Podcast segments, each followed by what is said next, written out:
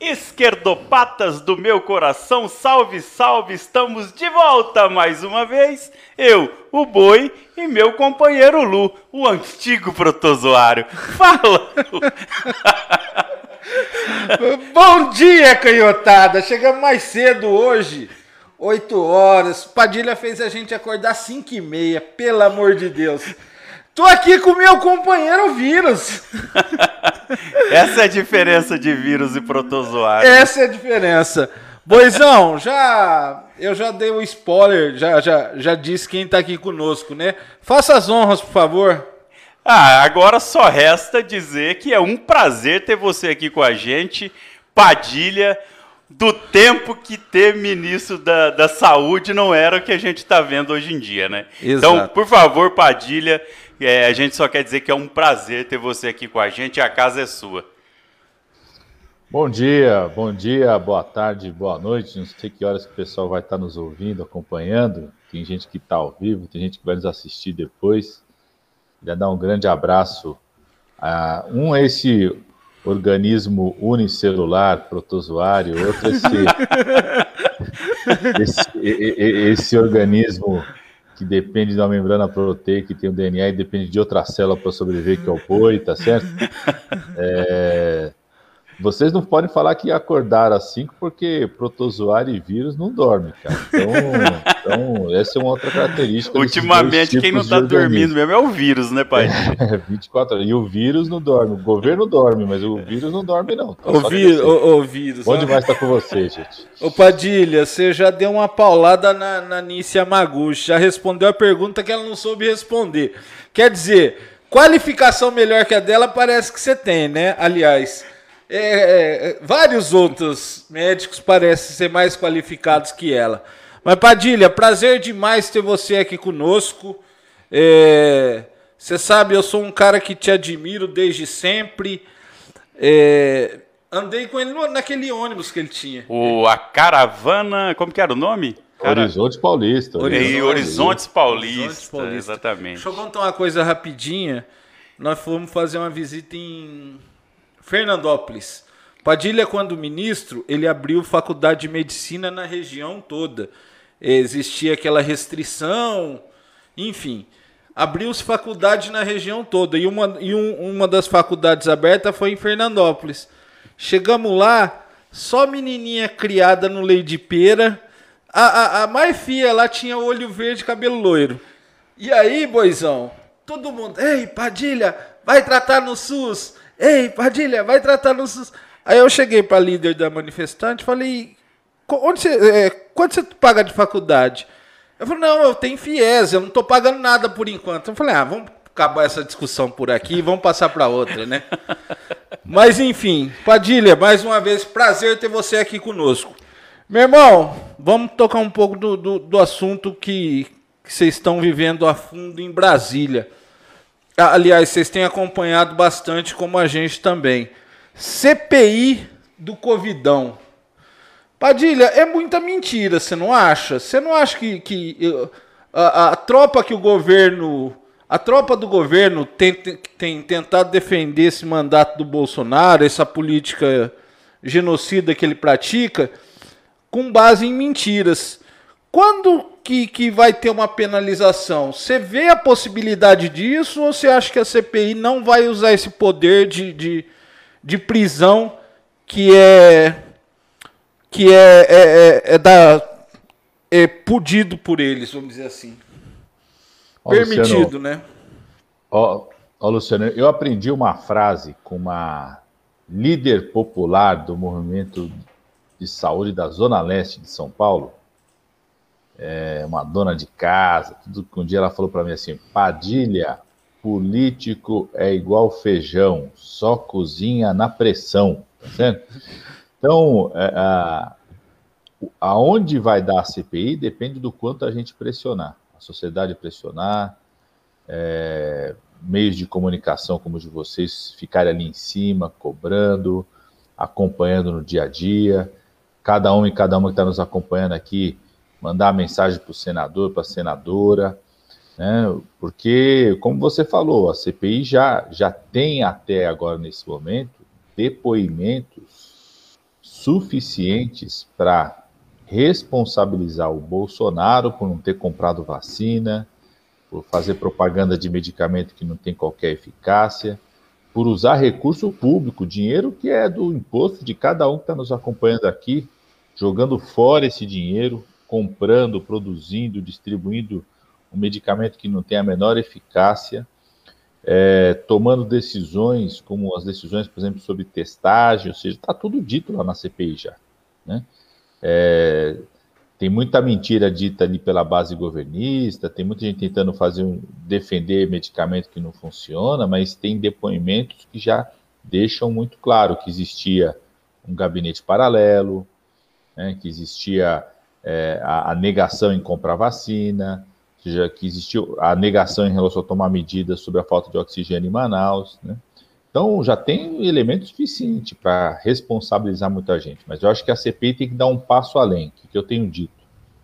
Todo projeto é, que coloca muita gente num corredor da morte, como foi esse projeto do Bolsonaro diante da pandemia, tem gente que ganha dinheiro com isso. É, até na época do Hitler, o Holocausto, Hitler, teve gente que ganhou dinheiro com aquilo. A CPI tem que dar um passo além, que é descobrir quem ganhou tanto dinheiro com venda de cloroquina, de ivermectina? Perfeito. Quem ganhou dinheiro quando se negou a comprar vacina? Quem ganhou dinheiro quando se tomou a decisão de reabrir algumas atividades econômicas? Por que eu estou falando isso, Luciano e Boi? Porque eu estou convencido que quem ganhou esse dinheiro ajudou a financiar o bolsonarismo. Então, essa linha, a CPI tem, que, tem, tem instrumentos para isso, tem que chegar para que a gente possa não só responsabilizar o Bolsonaro pela, pela tragédia que o Brasil está vivendo, mas também descobrir que teve muita mamata por trás disso. E onde tem mamata, tem alguém Bolsonaro lá, porque é, é a família é mamateira compulsiva, gente. É, é, é a, a, família da mamata, a família que desmata, né? É. Ô, ô, Padilha, e no meio disso tudo, o país ganha um presente, que é a, a, a famigerada Cova América. Ontem o Bolsonaro chegou, não, não se sabe se foi de surpresa, mas era sem máscara, para conversar com o Fux, é, estranhamente no momento em que o STF vai tomar uma decisão a respeito de tudo isso que está acontecendo. Né? É um caos, né, Padilha? não precisava disso, né? Parece que ele a, a, a, tá acontecendo CPI, tá rolando, tudo tá rolando. Vamos chegar a 500 mil mortes e ele ainda traz um campeonato a mais, ao invés de tentar diminuir o que já tem. Ô, ô, ô Boi, aí nessa história tem duas é, irresponsabilidades, né? Tem duas atitudes criminosas. Primeiro da Comebol, né? É, é, essa decisão da Comebol de oferecer a Copa América para o Brasil, é igual como se estivesse aí em Rio Preto e aí vocês resolvessem fazer assim uma festa. Vamos fazer uma festa, fazer um almoço. Aí vocês escolhem ali qual que é o restaurante que teve mais caso de intoxicação alimentar no ano para fazer o almoço e chamam os amigos. Foi, isso que eles fizeram, quer dizer, eles pegaram o país, eles tentaram quatro países, nenhum dos quatro países falou assim, nós não estamos em condições de realizar um torneio como esse, receber 10 países aqui, jornalista, tudo. Aí eles vão lá e escolhem o país que tem maior número de mortes, né? cidades onde as UTIs estão lotadas, o país que produziu a mutação do vírus que está assustando a América do Sul inteira, que teve crescimento de cara na América do Sul inteira a partir da mutação que surgiu aqui no Brasil, escolhem esse país para realizar a Copa América, né? E a outra postura do Bolsonaro. Agora, o Bolsonaro a gente já sabe, o Bolsonaro não está nem aí em relação ao controle da vida, ele despreza a vida, ele não está nem aí. Tudo que o Bolsonaro fizer, puder fazer para passar uma sensação de normalidade, que está tudo normal no Brasil, ele vai fazer. Então, fazer a, a Cova América, como vocês estão falando aqui no Brasil, para ele, é, é, é perfeito, porque vai passar uma ideia, uma imagem para o povo brasileiro e para o mundo de que o Brasil está tudo normal, não tem ninguém morrendo, não tem ninguém UTI lotada. O que, que é muito grave de fazer a Copa América, por isso que, inclusive, eu entrei junto, o PT, né, que é o partido que entra no STF, a gente fez uma ação para impedir a Copa América aqui. que é o seguinte: nós vamos receber 10 países. Né? Estou é, falando 10 países porque o Brasil também, porque o jogador vem tudo de fora, né? Tudo, tudo, quase nenhum joga aqui. São 10 países. Cada país tem os jogadores, o massagista, o treinador físico, o, o cara que faz análise de dados. São 60 pessoas por delegação no mínimo. Aí tem os dirigentes que vêm. Não sei se vocês viram, ontem o Brasil jogou no Paraguai pela, pela eliminatória, tinha, tinha uma, quase uma torcida ali da, da, de dirigentes paraguaios, brasileiros, tinha mais de mil pessoas ali. Aí vem os jornalistas que tem que vir para cobrir. Muitos dos jogadores, se forem ficar aqui um mês, vai vir a família também, porque os caras é o mês de férias deles. O cara que joga na Europa, o cara que joga na Europa vai fazer a Copa América agora e pretende fazer a Copa participar da Copa do Mundo, o cara se bobear quase não vai ter férias o ano que vem inteiro. Então, você tem um universo de pessoas que vão vir para o nosso país, né? Aí estão dizendo o seguinte: outro dia eu dei o maior quebra-pau na Câmara, se vocês quiserem até ver, eu com um deputado bolsonarista chamado Luiz, é, Luiz Lima, que foi até nadador, foi nadador. Eu lembro dele. Eu lembro. Porque os bolsonaristas falam assim: não, mas para ele vem todo mundo vacinado. Eu falei, mas escuta, vai vacinar quando? O jogo começa dia 13. Qual jogador da seleção brasileira, por exemplo, já está vacinado? Nenhum. Falaram que eles iam tomar vacina ontem no Paraguai à noite. Não, não saiu informação se tomaram ou não. Vamos supor que eles tenham tomado ontem à noite a primeira dose. Vai jogar domingo, não está imunizado, não está protegido. Perfeito. Quando tomar a segunda dose, vai ser duas semanas a três semanas depois, já acabou o torneio. Então, esse papo que vem vacinado é mentira. É mentira. Então, todos eles vão se expor e expor a população brasileira, porque vai passar essa ideia de normalidade, está tudo normal no Brasil, que é isso que o Bolsonaro quer. O Bolsonaro quer quanto mais gente se infectar, para ele melhor. Essa é a lógica dele. Ô Padilha, a é- ditadura sempre, sempre apostou nessa no futebol brasileiro, né? Haja visto o que aconteceu com o João Saldanha na, na época da Copa de 70, enfim. É, para eles é o pão e circo. Agora eles estão dando circo. O pão está cada vez mais faltando. Tá escasso, tá esse auxílio emergencial de 125, 150. Isso é, é vergonhoso. Isso é um tapa na cara do trabalhador e falar para ele, ó, você vai ter 150 reais para você passar o mês, o restante se se vira, meu irmão. Imagino, se aqui em São Paulo a gente já conhece vários, várias pessoas que estão com muita dificuldade, a gente já sabe que tem muita gente que voltou a cozinhar na lenha, eu imagino no Nordeste, cara, o pessoal que voltou a comer palma, voltou a, a, a passar fome, já morrendo de fome lá no, no, no, nos, nos sertões mais áridos lá do, do Nordeste, né?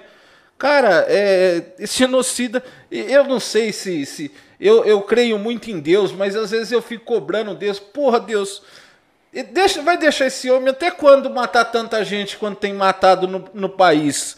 tem se negado a olhar, principalmente pelos mais necessitados. É complicado, né, Padilha? E a gente não vê a, a, uma recuperação da, da economia, é, pelo menos a, a, curto prazo. Aí eles ficam com essa mentirada: o PIB do Brasil foi, o, é, foi melhor do que tantos outros países. A economia do Brasil está reaquecendo. Tá nada, bicho. Só vê nego se fudendo cada vez mais. Ô, Lu, Luciano, não existe possibilidade da economia voltar a crescer de fato, gerando emprego, é, melhorando a renda das pessoas, enquanto não controlar a pandemia. Sabe, sabe por quê? Porque ninguém vai investir. É, quem está nos acompanhando tem que pensar o seguinte: vamos supor que quem está nos acompanhando é alguém que tem um, um, restaurante aquilo, ou uma coisa que faz marmita, ou um bar, ou uma lojinha, e que você conseguiu guardar um dinheiro. Teve gente que conseguiu guardar dinheiro ano passado, né? Mesmo gente tem dificuldade conseguiu guardar algum dinheiro.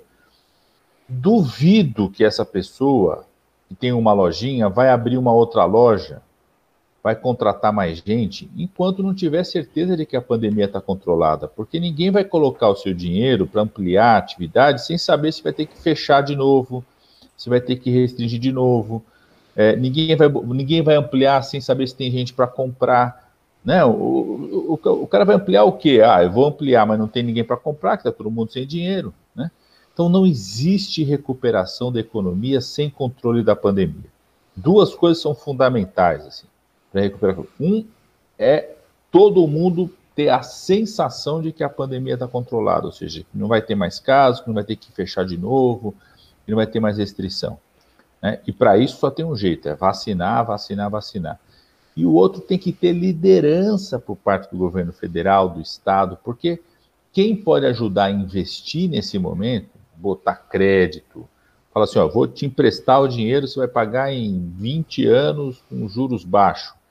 Quem pode criar norma, quem pode dizer, ó, eu vou comprar tudo que você fizer, é, é o Estado que pode fazer isso, que pode organizar isso. Desde o, da, das prefeituras, do governo do Estado comprar o produto do pequeno produtor, que vai produzir a comida para alimentação escolar, para merenda escolar, desde o governo federal organizar as compras da área da saúde, falar o seguinte, ó, pode produzir quantas luvas quiser que a gente vai comprar porque vai precisar proteger os trabalhadores, pode produzir máscara.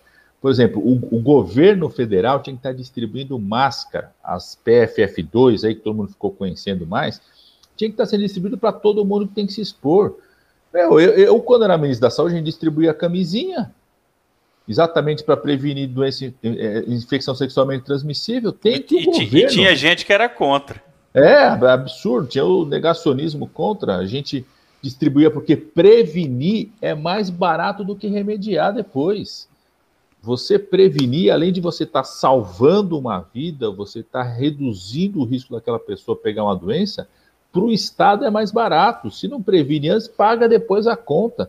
Então, o Estado tem que estar tá fazendo isso. Isso movimenta a economia. Chegar com todas as empresas que podem produzir no Brasil máscara PFF2 é o seguinte: ó, eu vou garantir antecipar a compra de vocês por um, dois anos que a gente vai precisar. Amplie impostos de trabalho, amplie turnos, tá certo? Medicamento para o kit intubação, tá faltando de novo. Meu Deus do intubação. céu. Em, em agosto do ano passado, quando começou a faltar, nós fizemos uma reunião lá na Câmara chamando toda a indústria que produz, o Ministério da Saúde, a Anvisa, todo mundo dizendo o seguinte, ó, vamos programar o aumento da produção, a indústria vai passar a fazer três turnos direto, contratar mais gente, a indústria topou, vamos pensar em ampliar. Ou seja, você tem que movimentar a economia assim. Então, se você não controlar a pandemia, não tem recuperação da economia, Luciano. E, infelizmente, o Bolsonaro não vai fazer isso, porque ele não quer. O Bolsonaro não é um presidente que pretende construir coisas. Ele é um presidente que pretende destruir coisas. Ele falou isso quando começou o governo dele. Ele falou assim: antes de construir, nós precisamos destruir. Essa é a lógica dele. Né? E a gente precisa, nesse momento, né, o mundo está procurando líderes que estejam dispostos a construir coisas, a gente superar essa pandemia.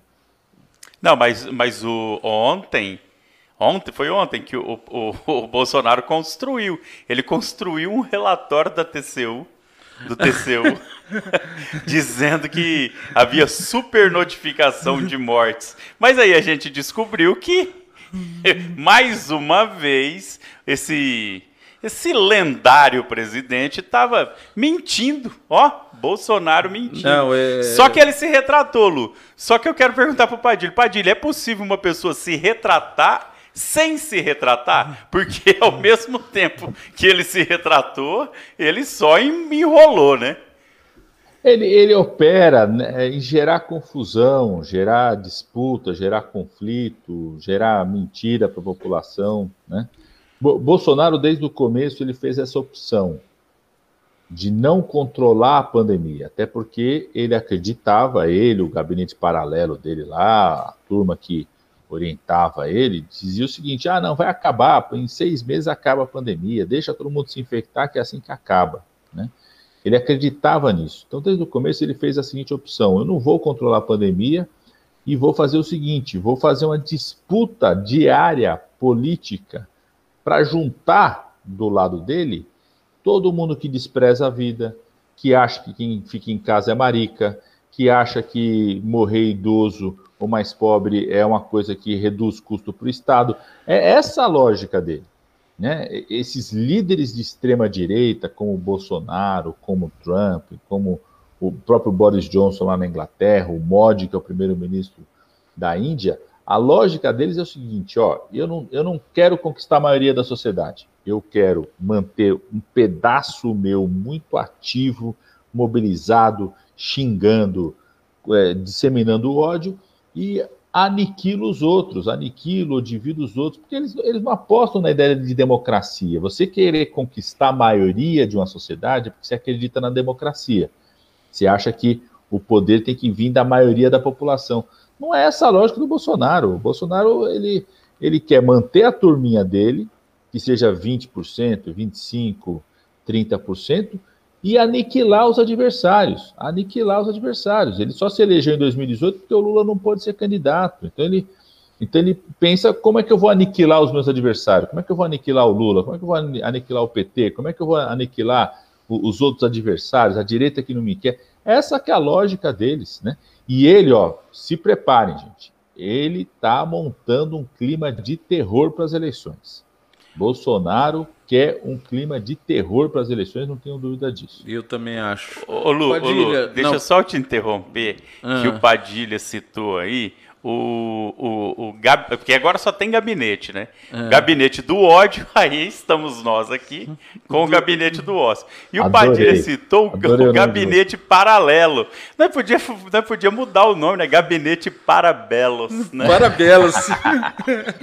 Padilha. Gente, deixa, ô, Luciano, deixa eu só parar um minuto que eu preciso conectar minha filha aqui, que ela vai começar a aula dela. Minha Fica à vontade. Ah, pode deixar, rapidinho, tá em casa. Rapidinho. rapidinho né, Lu? Tem tudo a ver, não tem? Gabinete não, eu acho que não. Acho que não. Ó, vamos aproveitar. Gabinete dos vamos, Belos. Vamos aproveitar, pedir pro pessoal ir lá pro YouTube. Pessoal, pessoal quiser comentar, participar, tiver no Facebook, vai lá pro YouTube. E, e, se inscreve no canal, né, Lu? Exato, se inscreve no nosso canal, é gabinetedoócio.com não, não.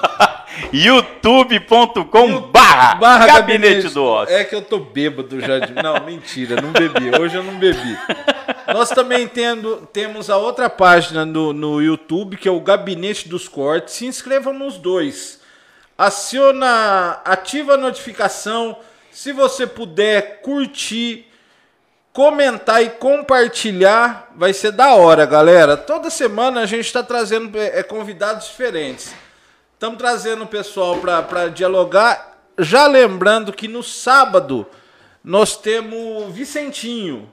Se não me engano, é às 17 horas. Depois, durante a semana, a gente vai, vai fazer a postagem, mas salvo engano, será às 5 horas da tarde do próximo sábado.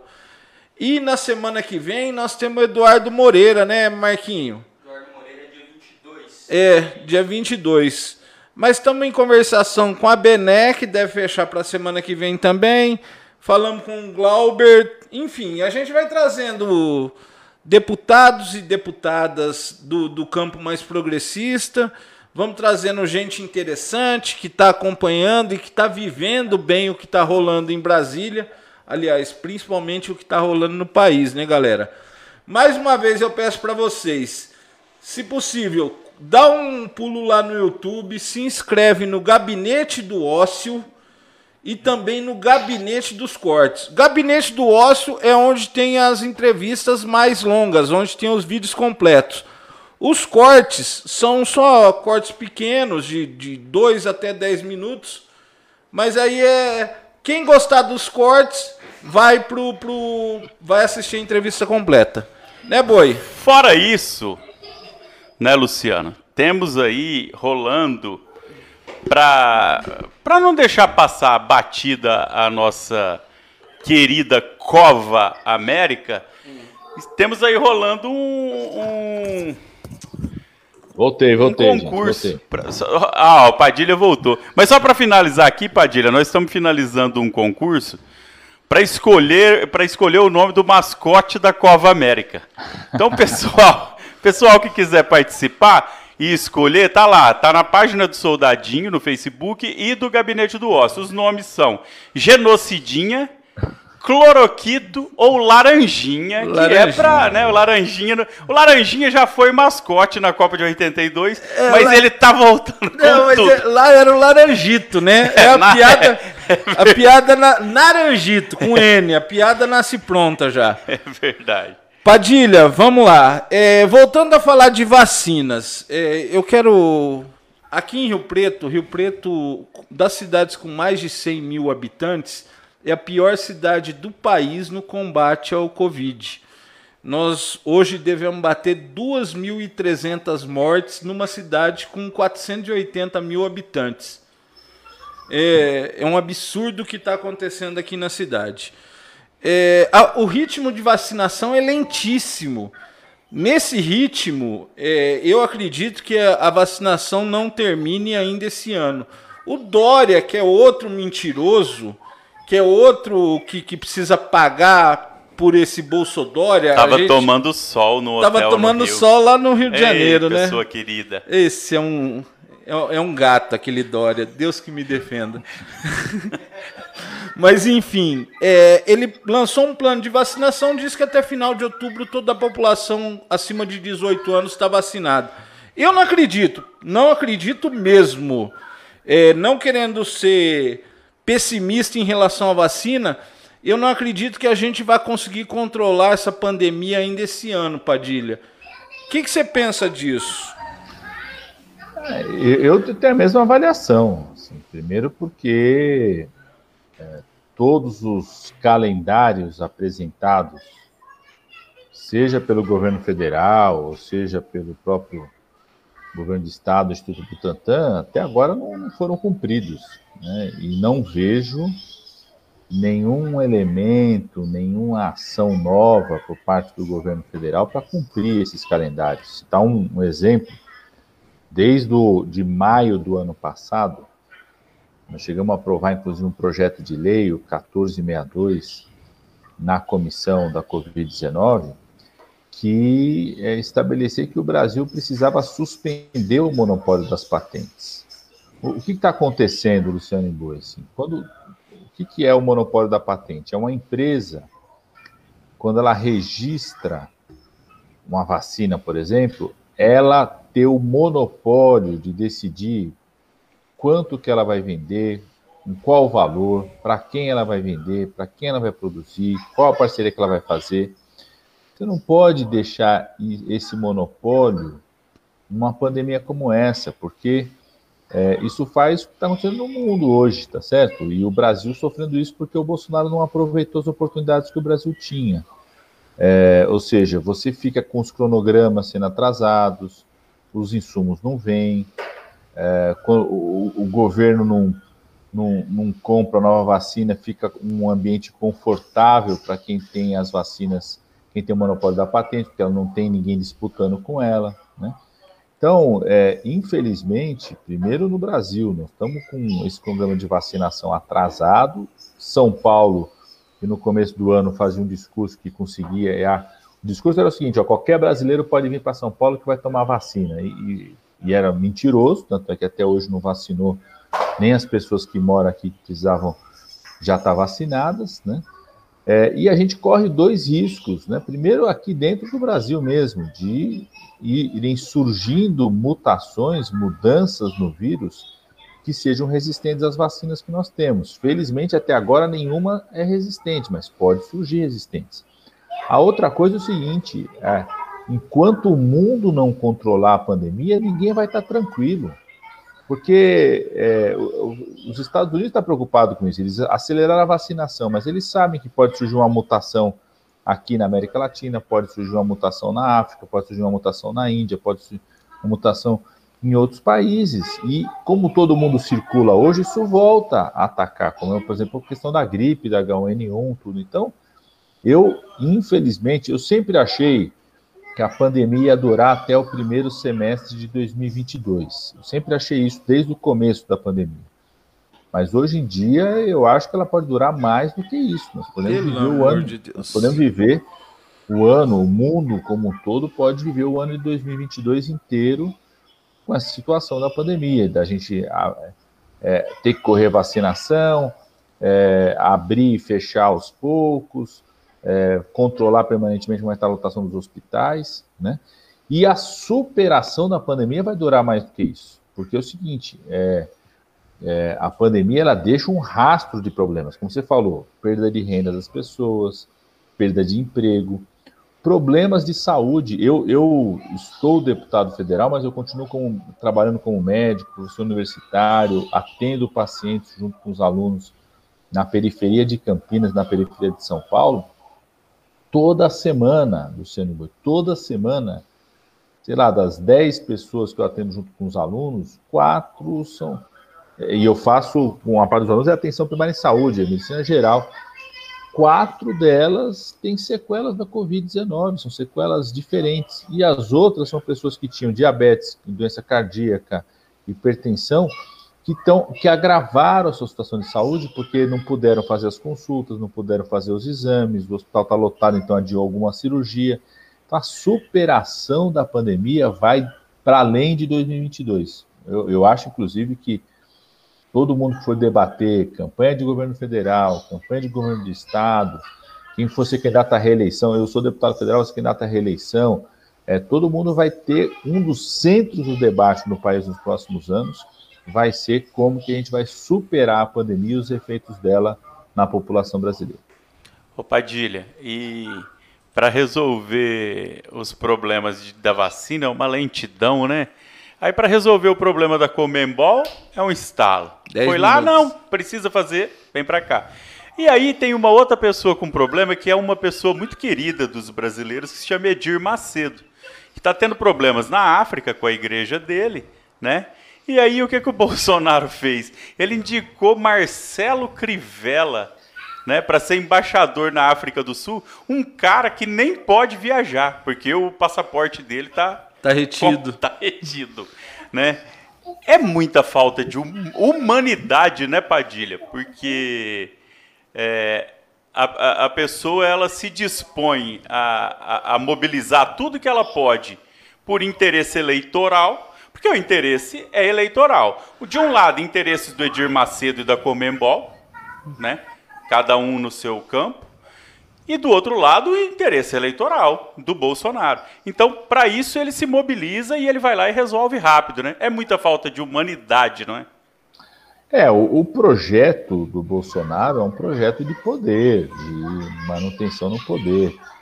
E, e, como eu disse, ele não é alguém que aposta na democracia para continuar no poder. Não é alguém que aposta em conquistar a maioria da sociedade. Ele aposta em juntar com ele é, instrumentos de poder, instrumentos de propagação da ideia dele, de doutrinação da ideia dele, é, e instrumentos que aniquilem seus adversários ou que inibam seus adversários. Então, Bolsonaro está montando uma turma ali que é a turma do ódio. Ou, ou o ódio dentro de uma igreja, né, ou o ódio dentro da milícia, ou o ódio fardado do, da turma do exército ou o ódio fardado da polícia militar, igual fizeram ontem. Vocês viram ontem um assassinato criminoso, absurdo, Nossa. de uma modelo jovem, negra, estava grávida, meio da favela, 24 anos de idade. Entendeu? O que eles fizeram em Jacarezinho, no Rio de Janeiro, que depois esconderam, botaram em sigilo todos os dados da operação para que não tenha aprofundamento da investigação disso. Então, ele opera né, os instrumentos do ódio, entre eles, infelizmente, algumas igrejas se dispõem a isso e, e operam esse ódio, né? E eu acho que essa ação dele em relação a, a esse ex-prefeito do Rio de Janeiro para ser embaixador na África tem a ver com isso, né? Juntar em torno dele essa turma do ódio, a turma que desprezou a vida, para criar um clima de terror, para tentar inibir campanha, inibir a cidadania, inibir que as pessoas coloquem suas posições, se manifestem, porque ele precisa disso para se manter no poder. Acho que essa é a lógica dele. Ô, ô Padilha, eu estava lembrando, hoje de manhã eu estava batendo papo com o Boi aqui, e nós estávamos lembrando da época que, que você, como ministro da Saúde, trouxe os médicos cubanos cubanos para o Brasil, o programa Mais Médicos. É, a primeira atitude do Bolsonaro, logo que entrou no poder, foi partir para cima do, do, dos médicos, dizer que eles não eram bem-vindos no país e dizer que é, eles estavam sendo escravizados pelo regime cubano e que parte do a maior parte do salário ia para lá e eles tinham tava passando dificuldade, enfim, aquela mentirada toda que a gente já conhece. O grande problema disso tudo é deixar as pessoas mais carentes sem assistência, não sendo mais assistidas. Os, as cidades muito pequenas e longínquas estão cada vez mais desassistidas. Não tem médico, não consegue marcar consulta, não consegue marcar exame. É, a gente reza para que o ano que vem aquele barbudo, o sapo barbudo, como eu digo sempre, ele possa ganhar a eleição de novo e trazer de volta esse programa que para nós é foi revolucionário, né, Padilha? É, você tem ideia de quantas cidades foram atendidas com, com os médicos? Quantos cubanos vieram para o Brasil e quantas cidades chegaram a ser atendidas, Padilha? E como seria se eles pudessem ajudar na saúde preventiva é, do coronavírus aí? Ó, minha filhota aqui, é que a aula dela agora é a aula de tem que pegar um monte de coisa aqui. Ela saiu pegando um monte de coisa na casa. tá certo. Não, tá na dela. É, não, o Bolsonaro foi contra o Mais Médicos desde o começo. Aliás, assim, é, eu, eu, eu sugiro a quem quiser saber disso ver o discurso do Bolsonaro no dia da aprovação do Mais Médicos, lá em 2013, na medida provisória. Ele era deputado federal, ele fez uma emenda, por exemplo, que impedia que os médicos que viessem para cá trouxessem seus familiares. É, é, gozado isso, porque ele faz o discurso né, de que de que a gente está arrancando os médicos, só que ele foi apresentar uma emenda querendo impedir que os médicos que viessem para o Brasil trouxessem seus familiares, a gente colocava isso na lei e derrotamos a emenda dele. E ele queria impedir porque ele falava que não eram médicos, ele falava que eram guerrilheiros infiltrados, que os familiares eram guerrilheiros, eram espiões. De, de, depois, depois ele disse, ele disse que os médicos cubanos aqui eram açougueiros, né? Então ele foi agredindo, agredindo, agredindo, a ponto de, né, antes de começar o governo dele, lá na transição, é, na véspera de começar, foram 9 mil médicos cubanos que foram expulsos do Brasil na prática, é, continuaram aqui. É, naquele momento, a gente tinha presença de médicos cubanos em mais de 4 mil municípios brasileiros em alguns municípios só tinha médico cubano, é, na áreas indígenas, áreas quilombolas. É, você pega aí na região de Rio Preto, várias cidades é, que tinham unidade de saúde que só tinham médicos cubanos, só tinham médicos muito mais médicos. Eu nunca me esqueço a, a, a Eni Fernandes, vocês conhecem bem a liderança, ela foi vereadora aí, é, acompanha os temas da saúde, ela falava assim, da presença, o papel que estavam tendo, tudo, né? E desde o começo, eu acho que o Bolsonaro, e infelizmente algumas lideranças médicas, aquilo que estava contando Luciano do pessoal lá de Fernandópolis, é, tinha muito de racismo também nisso, sabe? Tinha um, discurso assim. É, é, essa, essa doutora, a chamada Capitã Cloroquina, que está com o Bolsonaro lá, por exemplo, ela que organizou aquela reação aos médicos cubanos negros quando chegaram lá em Fortaleza, de, de falar sabe, o xingar. Tinha uma coisa assim, porque eles não admitem. Aquela turma que você viu lá, nós não admitem que alguém que tem a cara do povo brasileiro, seja igual ao povo brasileiro, possa ser médico. Eles não, eles não compreendem que um médico pode morar ali na periferia, que muitas vezes vai estar morando junto com a comunidade, trabalhando ali. Eles acham que isso é uma coisa menor, eles não compreendem esse papel para o médico e para a médica, né? E, e, o fim do Mais Médicos, a do Mais Médicos, teve um impacto muito grande. Tanto é que vocês viram médicos e médicas cubanas indo ajudar na Itália, na China, é, na África, nesse momento da pandemia. E não é só os médicos cubanos. Hoje nós temos aqui no Brasil cerca de 17 mil médicos brasileiros que atuaram pelo Mais Médicos, acabou o contrato deles no Mais Médicos, eles estão aqui no Brasil sem poder atender ninguém, poderiam estar cuidando das pessoas, verificando é, idoso, gente que não foi fazer a segunda dose, cuidando dessas pessoas na unidade básica de saúde que atrasou o exame de Papa Nicolau, mulher que atrasou o exame é, do coração, que atrasou um, um, diagnóstico do câncer, ou seja, esse desmonte que o Bolsonaro fez nas unidades básicas de saúde, nas equipes de saúde da família, com a destruição do mais velho, tem um impacto muito grande. A outra coisa é o seguinte: tanto o Temer quanto o Bolsonaro paralisaram outras ações do Mais Médicos. Uma das coisas que o Mais Médicos começou a fazer foi aumentar o número de vagas de residência médica. Por exemplo, aí em Rio Preto, a gente ampliou muito as vagas para a pessoa poder fazer uma especialização médica, né? fazer a chamada residência. Depois de formado, vai lá, vai fazer residência em UTI, vai fazer residência em pediatria.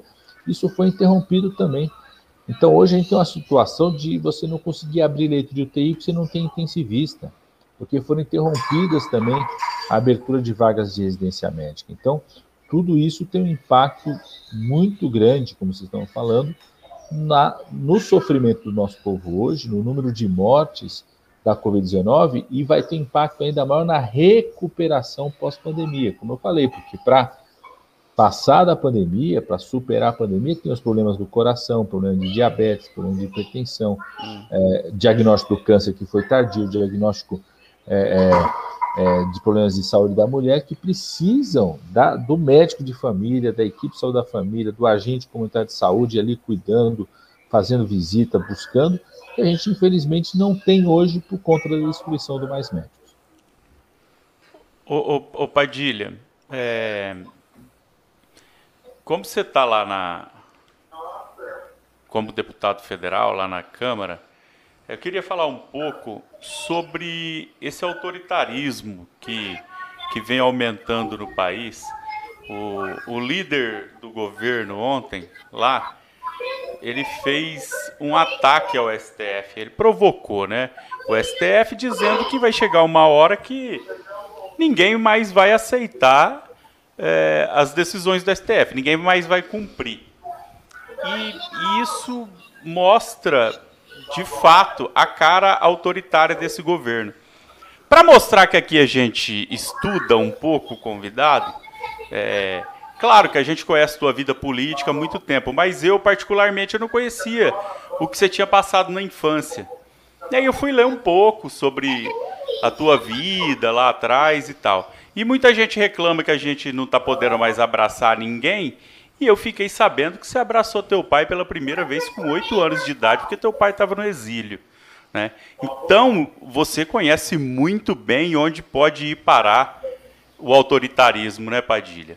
É... Ó, Boi, assim, eu tenho, eu tenho essa defesa da democracia, é, a defesa da, de que a gente tenha o direito de que as pessoas têm opiniões diferentes. É, muito enraizada é, na minha vida também por conta disso, porque eu, eu sei o que são as marcas do autoritarismo, da ditadura, na vida das famílias, na vida das pessoas, né?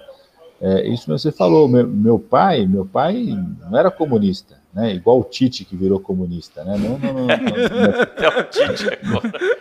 Mas meu, era meu corintiano, pai, não era? Era corintiano. Ah, então tá ele, bom, ele então já tem histórico. Meu pai, meu pai era uma liderança jovem metodista. Olha isso. Ele era da, da, da igreja metodista, ele e outros jovens. Aí começaram a lutar para ampliar a vaga nas universidades. Tinha uma, uma luta grande que pudesse ter mais vagas na, na, na universidade pública. E aí foram presos por isso, pela ditadura. Ficou 11 meses sendo torturado. É, minha mãe era uma estudante de medicina, também fazia a luta pela liberdade, pela é, possibilidade das pessoas poderem se manifestar, tudo.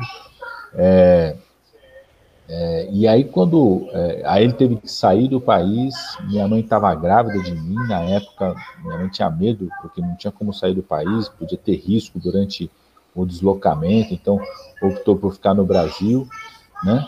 É, isso fez com que se separasse definitivamente tudo, e eu só pude encontrar meu pai quando eu tinha oito anos de idade. Eu, eu nasci em 71, só pude encontrá-lo em 79, quando teve anistia. É, até 79, a gente trocava mensagem por carta, por fita cassete. Os, os, mais jovens não sabem o que é isso. Antes existia uma coisa que você gravava assim, a voz numa fita cassete, uma caixinha assim, se botava ali no gravador, ouvia a voz da outra pessoa. Era um podcast, era assim, né? No podcast gravado. É, é, então, mandava uma fita cassete, mandava para a gente, a gente mandava para ele. Eu, eu, ele é corintiano, eu sou corintiano, eu mandei, eu gravei o gol do Basílio em 77, oh. quando o Corinthians, quando o Corinthians é, é, acabou 23 anos de jejum. Porra, eu gravei, mandei para ele. A fita chegou uns três meses depois lá na mão dele, né? Ele falou assim: Eu já sabia. Aí depois, uns três meses depois, ele devolve. Não, eu já sabia que ele tinha sido campeão, mas não, mas não. Mas fiquei emocionado de ouvir aqui o gol do Basílio de novo, você mandar. Então, é, é, a ditadura fez isso com famílias, com pessoas, né? É, na, na, semana passada, não sei se vocês viram, prenderam um professor em Goiás, é, porque ele tinha uma faixa escrito Bolsonaro genocida. Foram lá e prenderam, é, acharam que podiam sim. prender. Depois a própria Polícia Federal reconheceu, não, não pode prender. Mas ele foi, foi arrastado pela polícia na ditadura. Isso é ditadura, é, é, é, é criar um clima e uma regra no país onde todo policial, todo agente de esquina, todo um acha que pode indicar outro para ser preso. Os, o, o, só para vocês saberem, né? A, a, o, o, meu pai e os colegas dele da igreja metodista foram presos porque um, uma, um dos tios de um deles, né, convencido por, é, por aquilo que um, uma liderança religiosa falou, achou que os filhos tinham virado, tinham, os sobrinhos tinham virado tudo comunista, foram lá, estavam reunidos, avisou para a polícia da repressão para ir lá na casa e pegar, e foi assim. Né? Então, começa a criar um clima do autoritarismo, denúncia, né, da supressão das liberdades das pessoas, é, que, que, é inadmissível. Então, eu, eu acho que nós temos que estar muito preparados é, para Bolsonaro já deu todos os sinais, todos os sinais que alguém que, que não respeita a democracia e, e, está preparando um clima de terror para as eleições, de questionar as eleições o tempo todo, esse papo tem que voltar a ter voto impresso, né? Cê, cê, cê, Ô, Padilha, você acredita que pode ter um, um alto golpe aí, ali na frente? Você acha que existe a possibilidade, dadas as, as uh, da, dadas as, a situação, os apoios que ele tem. Só pegando, pegando um, gancho nessa tua questão, Boi, é o que, que a gente percebe ultimamente? Houve, obviamente, o aparelhamento do, da polícia, do exército, das forças armadas, grande parte do, do do, de quem trabalha hoje com o Bolsonaro é ligado a essa questão. Agora, me assustou demais essa, essa questão que o Padilha levantou da prisão de um professor que estava com, com, um carro plotado Bolsonaro genocida, porque essa galera toda, eles parecem que vão querer passar por cima das leis para defender o Bolsonaro. Será Não, tem que... uma galera que está disposta. Não, então, mas se a gente for ver bem, a, a maioria do, do, pessoal, tanto do Exército, do, da Aeronáutica, da Marinha e da Polícia, tanto civil quanto militar, é apoiadora dele.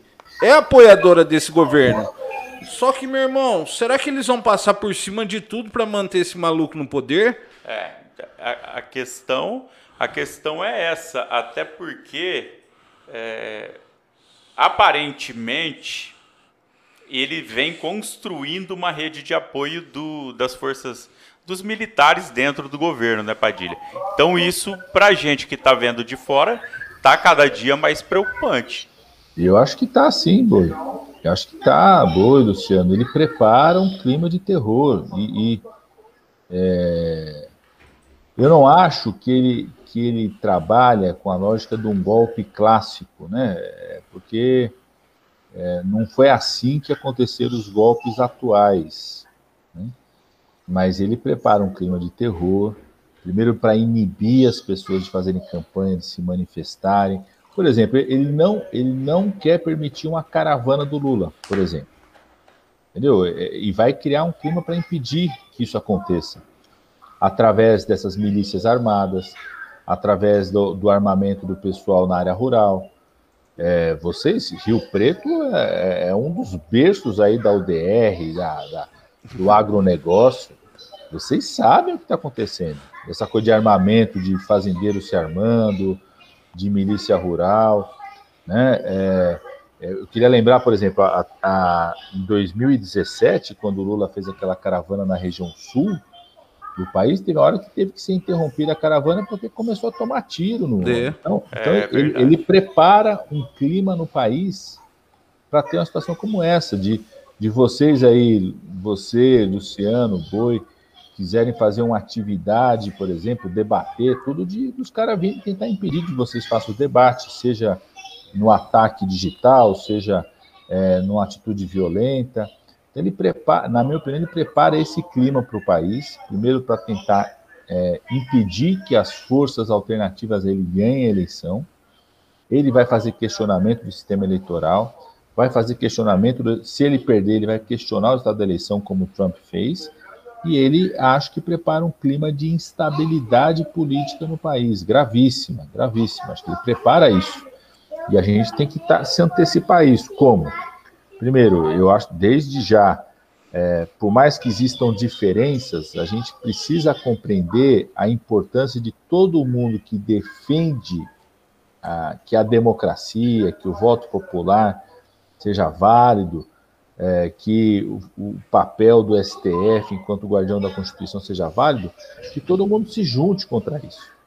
Né? É, nós vamos ter nossas diferenças em relação ao programa de governo, nós vamos ter candidaturas diferentes desse campo, mas tem que se juntar para garantir o processo democrático no país, para garantir que tem eleição, para garantir que tem liberdade. Segundo, tem que desde já preparar a denúncia internacional disso, a articulação internacional disso, porque eu acho que a gente vai precisar de muita denúncia, mobilização, articulação internacional para impedir é, os arroubos autoritários do Bolsonaro, é, seja é, com o Parlamento Europeu, seja é, é, agora com o Biden, né, é, que é uma derrota importante que, o, que essa extrema-direita teve, seja com os resultados eleitorais dos países aqui da América do Sul, que pode significar um colchão né, de apoio a um processo democrático no Brasil, nós vamos ter que fazer isso, né, porque Bolsonaro prepara um jeito de continuar no poder. É. É, acho que no primeiro momento impedindo as pessoas de fazerem campanha, né, usando instrumentos para que você não tenha a cidadania ativa nas eleições. Se ele perder, ele vai questionar o processo eleitoral e vai instalar um clima, um clima de instabilidade no país, com essas milícias, com as milícias rurais, com isso que vocês falaram, com a força que ele tem, que é real hoje, em parte das Forças Armadas, em parte das polícias militares espalhadas pelo país ele vai criar esse clima para o país, porque ele opera desse jeito. Né? Acho que ele quer criar esse clima de profunda instabilidade. Ô Padilha, a gente está encaminhando aqui para o final, mas eu acho que uma coisa que eu acho que é um problema, eu me incluo nesse problema, é um problema da esquerda, e é meu também, é de todos nós, que como a gente se informa muito, a gente acaba com a ideia de que está todo mundo sabendo sobre aquilo. Então, pegando esse gancho sobre o que o Padilha estava falando agora, e, e, aí a gente pode puxar aquela questão da urna eletrônica e do voto impresso, é bom sempre estar tá lembrando para o pessoal, porque tem jornal da época, quem tiver, sempre compartilhar, porque as pessoas não acompanham. Tem lá uma reportagem do tempo que o Bolsonaro era deputado, ele está envolvido num esquema de é, fraude de fraude eleitoral quando o voto era impresso. Então, o cara sabe como que funciona, sabe que era mais fácil de mexer do resultado, né? Então é por isso que ele quer, ô, né, Boi, Padilha? é Boi, muito... eu, eu vou mais uma vez pegar um gancho, rapidão, que o Padilha tem horário. É, eu, eu, eu, daqui a pouco, conforme crescer esse bolo, porque o, o, essas loucuras o Bolsonaro inventa da cabeça dele e vai todo mundo. É, ontem ele inventou do TCU, cada dia ele inventa uma coisa. Né? Então, né? mas daqui a pouco eu vou começar a concordar com o voto impresso, só para ele discordar. Aí a gente, aí a gente tem. mas ele rouba no voto impresso, é, esse é. é o problema. Ô Padilha. Vamos fazer um pedido pro Padilha? Fala, ô Padilha, fala pro pessoal ir lá no YouTube e se inscrever no Gabinete do oh. Osso. Opa, opa, vamos lá, pessoal. Vai lá, dá like, se inscreve, toca o sininho. O que mais tem que fazer? Tem que ir lá. sabe tudo. Sabe tudo, mano. Manda, sabe tudo. É cinquentão, né? Tá fazendo cinquentão esse ano, né? Há 50 anos. Né? É, a vida é dura. Eu Meu sou irmão, um jovem, sou um jovem do século passado. É nós, ué. É nós. Meu filho falou: ah, você nasceu século passado, pai. Está ultrapassado. Somos jovens há muito tempo. É. Padilha, mais uma vez te agradecer muito tua presença. O papo rola muito fácil contigo. Infelizmente a gente só teve uma horinha, mas na próxima vez espero que seja uma entrevista que, que dê pra gente te espremer mais. Você foi muito light. E você fala muito bem e fica fácil de conduzir a entrevista. Não, vamos fazer mais vezes. Luciano, Boi, queria dar um abraço para todo mundo. Parabéns aí pelo projeto. Adorei o nome Gabinete do Ócio. Quando eu vi, já, já comecei a rir, assim, muito legal. Mas o, gava, o Gabinete Parabelos é melhor, né? Pô, pô, essa é a novidade. Padilha, é novidade. quando você vier em Rio Preto, obviamente aqui, vacinado. Né, Lu? Aqui, né? Por favor, presencial aqui. Oh, vamos fazer, vamos fazer, com certeza. Vamos fazer isso. Vamos fazer isso sim. Um abraço para todo mundo aí. Maravilha. Queria mandar um beijo para a Eni Fernandes, minha grande companheira aí é, de Rio Preto, uma liderança popular, negra, acho muito importante, queria dar um beijão para ela. E dar um abraço também para o meu amigo e irmão João Paulo Rilo, tá? É, sei, é, inclusive, da, da amizade, a relação aí de todos com ele e, e dar um abração para ele também. Tá no PSOL agora, um grande abraço para o Rilo também. Tá, na, tá no Se, front também. Serão dados os abraços, pode deixar, Padilha. Muito obrigado, Padilha. De, de coração, a sua presença aqui enriquece demais o nosso, o nosso projeto. Viu? Um grande abraço, gente. Valeu, abração. querido. Um abração. Tchau, tchau, Padilha. Até, até breve. E aí, oh, aqui nessa câmera, por favor. Pessoal, mais uma vez, pedir para vocês. É se inscrevam no nosso canal do YouTube, Gabinete do Ócio. Se inscrevam no nosso outro canal, que é o Gabinete dos Cortes. Acompanhe nossas entrevistas. É, como disse o Padilha, dá like, compartilha, comenta. Enfim, essa semana tem mais novidade. Novidade não, já contei. Sábado tem Vicentinho. Né, Boi? É, o Padilha pediu, gente. Quando a gente pede, é uma coisa. Padilha pediu. Então vai lá, Gabinete do Ócio. É fácil, Gabinete do Ócio no YouTube. Se você quiser ver só pedacinhos mais curtos das entrevistas, Gabinete dos Cortes. Então vai lá, se inscreve, deixa like, comenta, compartilha. Não custa nada e pra gente é de grande valia, não só pra gente, mas para fortalecer o campo progressista, né, Lu? É isso mesmo. Gente, vamos trabalhar que já é nove da manhã. Ah! Clim, clim! Clim, clim! Clim, clim! Nossa, quase que eu tô esquecendo. Não, mas é, é, é, não adianta. Aliás, tem que começar a adiantar isso aqui porque eu tô precisando sair para trabalhar. Então, gente, qualquer doação é sempre válida. Se vocês puderem ajudar o nosso canal a crescer mais, puderem ajudar com qualquer valor de doação, é, vai ser muito bem-vindo. Nós precisamos trocar. Vocês não fazem ideia do trampo que a gente tem Nossa. antes de começar isso o é, programa. Isso é verdade. Parece que é só ligar e pan, vai, é. né, Lu? É, Mano, é sofrido. É a terceira vez que a gente quase se fode com essa mesa de som que nós trocamos. Mas tá bom, é a vida. A mais barata que tinha lá na A mais barata e usada ainda. Puta que eu pariu. Mas, Mas tá valendo, né, tá Lu? Valendo, assim, tá a gente vai tocando o barco para levar pro pessoal aí, gente interessante para falar. Porque quando é só eu e você, ninguém tem muito interesse. Mas é, quando é, é trazer o pessoal bacana, o pessoal gosta, né, Lu? Gente, mais uma vez, obrigado. Obrigado por, por ter nos acompanhado. Estamos é, de volta aí no sábado.